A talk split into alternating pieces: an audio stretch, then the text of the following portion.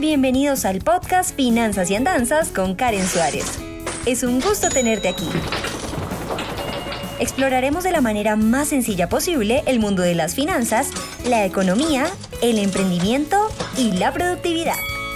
Y claro, te contaré algunas de mis andanzas. Aquí vamos. Hola, hola, bienvenidos a un nuevo episodio de Finanzas y Andanzas. Es un placer, como siempre, compartir con ustedes una vez más este espacio.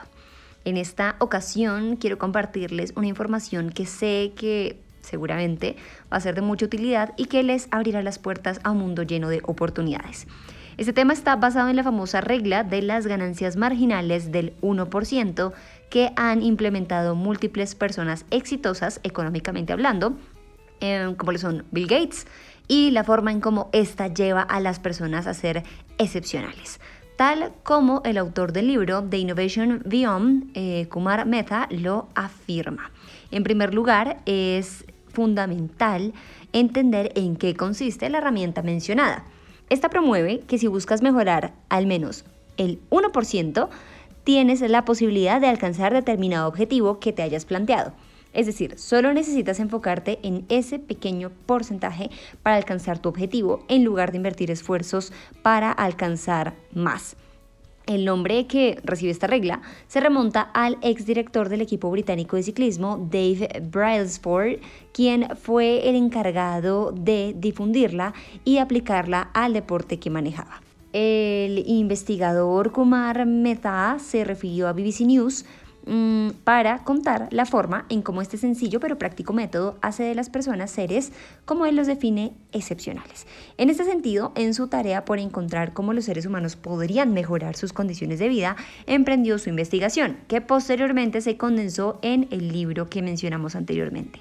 No obstante, no se detuvo hasta cuestionarse qué hace a las personas excepcionales, descubriendo que el 50% lo heredan de nacimiento y el porcentaje restante es la suma entre el esfuerzo y los factores que emergen de sí mismos para ser mejores. ¿Qué necesitas entonces para convertirte en una persona excepcional? Pues según el experto, el primer paso es separarse del resto de las personas, es decir, marcar la diferencia en un mundo en donde todos somos eh, muy homogéneos y tenemos características muy similares. Para Kumar, una persona excepcional es aquella que ha logrado potencializar al máximo sus capacidades físicas, mentales y sociales, obteniendo grandes resultados. Asimismo, afirma que no se necesita un requisito extraordinario para ser parte de este grupo poblacional, pues todos poseemos las mismas competencias y talentos, solo hace falta descubrir en qué somos realmente buenos. Múltiples han sido las estrategias, formas, medios o herramientas que hemos implementado en nuestra vida en pro de alcanzar nuestros objetivos. En esta ocasión el investigador nos planteó eh, pues una fórmula que es muy práctica y sencilla y que sin duda alguna facilitará el proceso y cumplimiento de metas a corto, mediano y largo plazo. Ahora bien, él mismo ha planteado un término bastante particular del que seguramente eh, pues Mm, te siguen surgiendo muchas dudas. Vamos a verlas.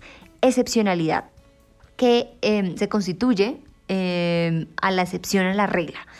Es decir, separarte de lo eh, común para convertirte en algo extraordinario. Si decides hoy ser parte del equipo, por ejemplo, como lo dice el de Common Meta, de personas y emprendedores excepcionales, puedes tener en cuenta los siguientes aspectos. Y me sorprende que son como mm, sencillos, en teoría. Primero, creer en ti mismo. Un ser excepcional es aquel que conoce y está seguro de las habilidades, capacidades, aptitudes y talentos que posee. Solo cuando alguien es capaz de conocerse a, eh, a profundidad y de impulsarse, puede llegar a trazar y alcanzar grandes metas. Número dos, rodearse de positividad. El medio en el que nos desenvolvemos influye fuertemente en la forma en que nos eh, comportamos, cómo hablamos y cómo pensamos.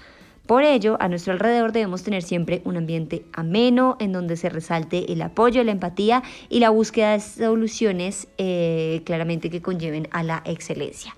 Número tres, disponerse a aprender de los demás. El aprendizaje no es algo que se construye de manera individual. Muchas veces necesitamos del consejo o ejemplo del otro para podernos inspirarnos, aprender y posteriormente poner en práctica aquel conocimiento adquirido. Número cuatro, comprometerse con la causa. Y es que muchos emprenden algo y en el camino pues lamentablemente lo van abandonando. Eso además de ser un reflejo de ausencia de perseverancia, también lo es de disciplina y de compromiso con lo que se está realizando. Y para nadie es un secreto esto, para alcanzar nuestros deseos y objetivos, metas y anhelos y convertirnos en personas excepcionales, el compromiso es sin duda alguna un factor trascendental. Recuerda entonces que la excepcionalidad está en nosotros mismos y solo tenemos que comprometernos para alcanzarla e ir mejorando poco a poco ese 1% de a pasos para convertirnos, según este autor, en seres humanos excepcionales.